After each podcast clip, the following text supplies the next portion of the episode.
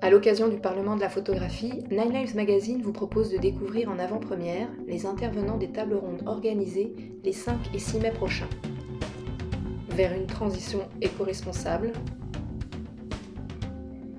avec Stéphanie Rétière du Festival Lagacilly Photo et Fanny Legros de l'agence Carbone. Depuis 2004, le Festival Lagacilly Photo met l'environnement au cœur de sa programmation. Où en êtes-vous de votre transition éco-responsable? Euh, Le festival, on va dire, par sa par son fonctionnement depuis toujours, donc depuis sa création en 2004, euh, mais au cœur de sa programmation ces sujets-là. Après, c'est une autre chose que de programmer des expositions qui évoquent ces questions-là, euh, que de les mettre aussi en application, aussi sur notre organisation. Euh, les choses ont vraiment bougé en 2011 quand l'association a adhéré à un collectif qui s'appelle le collectif des festivals, qui est un collectif important donc en Bretagne pour euh, les événements, donc euh, les festivals engagés pour le développement euh, social et solidaire en Bretagne. Et en fait, puisqu'évidemment, c'est des questions qu'on ne peut pas porter tout seul. et vraiment, la question de l'éco-responsabilité, pour moi, elle, s'entend dans un collectif. Et donc, je dirais que ça a été vraiment un déclencheur en 2011. Et puis, on va dire que ça, ça prend encore une fois peut-être des choses encore plus concrètes et pragmatiques depuis à peu près 5 euh, ans où là vraiment on expérimente et on teste des choses sur nos, nos, productions, sur notre organisation. Quelles sont vos actions concrètes? On a deux leviers, on va dire. On a d'une part ce qu'on peut faire nous dans notre activité, et je vais y revenir, mais on a aussi ce qu'on peut, là où on peut agir du point de vue de notre fréquentation et des festivaliers qui viennent.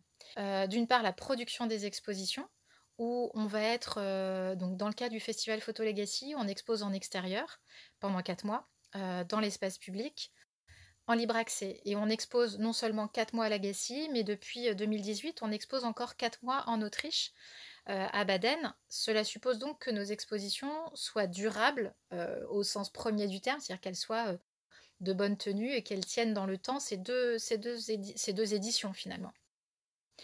Euh, donc à la fois on travaille sur euh, la durabilité des matériaux, mais aussi euh, donc on est sur des matériaux qui vivent l'extérieur et, donc on est sur des choses assez, bah, assez performantes hein, de, de, ce point de vue-là. pour autant, on va vraiment travailler aussi la question des matériaux. Et là-dessus, on ne travaille pas seul, on travaille avec les laboratoires, euh, puisqu'évidemment, ça suppose que des machines puissent accepter euh, des, nouveaux matériaux. Et donc, par exemple, ça fait plusieurs années qu'on expérimente euh, sur l'exposition sur toile.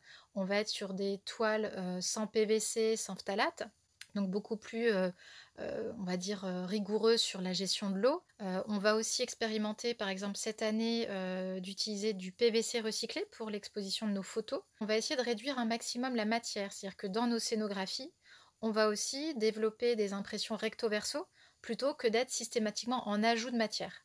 Donc ça, se joue à plein de, petits niveaux, mais à la fin, c'est vraiment une logique d'économie de matière et de produits, donc d'empreinte, et aussi bien sûr avec des logiques euh, économiques euh, derrière. Et c'est là où par exemple on agit aussi côté festivalier, puisque par exemple euh, depuis mon arrivée, on, a mis en place un système de, de recyclage de tous nos supports de communication, de manière à ce que le festivalier d'aujourd'hui permette au festivalier de demain de réutiliser le plan pour circuler dans les espaces d'exposition. On est vraiment dans cette logique de, de circularité en fait de moyens. La crise sanitaire agit-elle comme un accélérateur de cette transition? On a souffert tous euh, dans notre corps euh, de ce manque euh, de lien avec la nature. Parce qu'en fait, on fait partie évidemment de cette nature et on en était extrait et coupé. Donc je, pense que cet électrochoc qu'on a tous vécu l'année dernière permettra à chacun de réaliser à quel point voilà, c'est une évidence qu'on fait partie de cet environnement qu'on est acteur de cet environnement qu'il faut en prendre soin. Une prise de conscience écologique longue et difficile à mettre en place dans le secteur culturel? Je pense que en fait, elle est longue un petit peu partout. On le voit. Euh, c'est marrant, j'y pensais tout à l'heure et je, on a juste à se mettre dans la tête euh, la loi climat. On voit que dans tous les cas, c'est quelque chose d'extrêmement complexe à mettre en place. Euh, et donc, forcément, peut-être que le secteur de la culture s'y n'est pas soucié tout de suite. Et encore une fois, je pense que c'est des choses qui ont été qui, mettent du temps à arriver. La pandémie a vraiment accéléré les choses. Moi, je, le ressens beaucoup. Mais la vraie problématique, c'est qu'il n'y a pas d'outils existants et très peu de choses. Aujourd'hui, on a principalement des préconisations, mais aujourd'hui, j'ai l'impression qu'il n'y a pas encore l'écosystème pour aider le secteur à vraiment développer sa transition et la faire vraiment. Quel est le rôle de l'agence carbone? J'ai eu pour l'idée de, de, créer cette agence qui soit un petit peu, euh, comment on pourrait dire, un peu innovante dans l'idée d'aller chercher euh, de nouveaux... Euh, de nouvelles connaissances un petit peu au-delà du monde de la culture, sur par exemple dans le BTP ou dans le design, dans l'architecture. Il y a des gens qui font déjà des choses qui sont extrêmement intéressantes dans le secteur de la transition.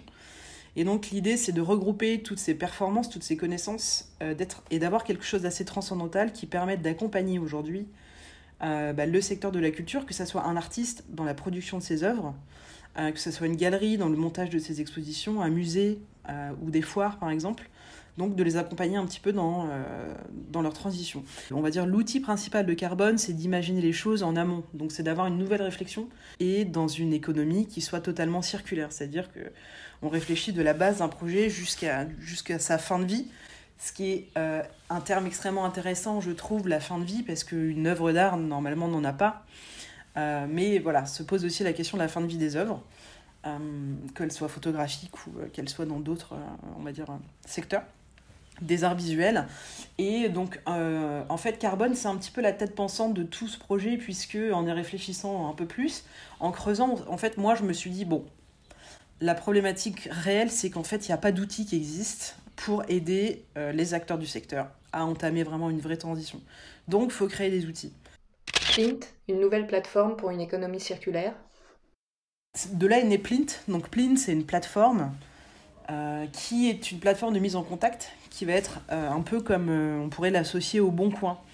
par exemple, je sais pas, vous faites une exposition, on va dire qu'il il y a une exposition dans une galerie A, cette galerie a construit cinq socles à la fin de son exposition, elle n'en a plus besoin, elle ne peut pas les stocker. Aujourd'hui, ce qui est fait, c'est que généralement, ils sont jetés. Des socles, c'est de la matière, c'est du temps, c'est de l'argent. Donc on se dit, euh, on s'est dit, mais ok, trouvons quelque chose qui puisse vraiment créer du lien déjà entre tous les acteurs du secteur, et puis euh, créons des dynamiques de dons euh, qui vont permettre à tout à chacun de pouvoir récupérer les matériaux que chacun utilise pour ses expositions, pour, des, pour, ses, pour ses productions d'œuvres, etc.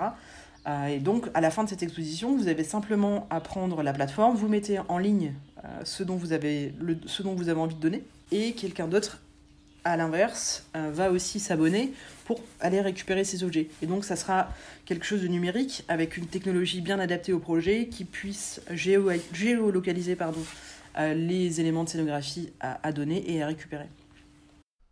Cette crise sanitaire va-t-elle changer les choses?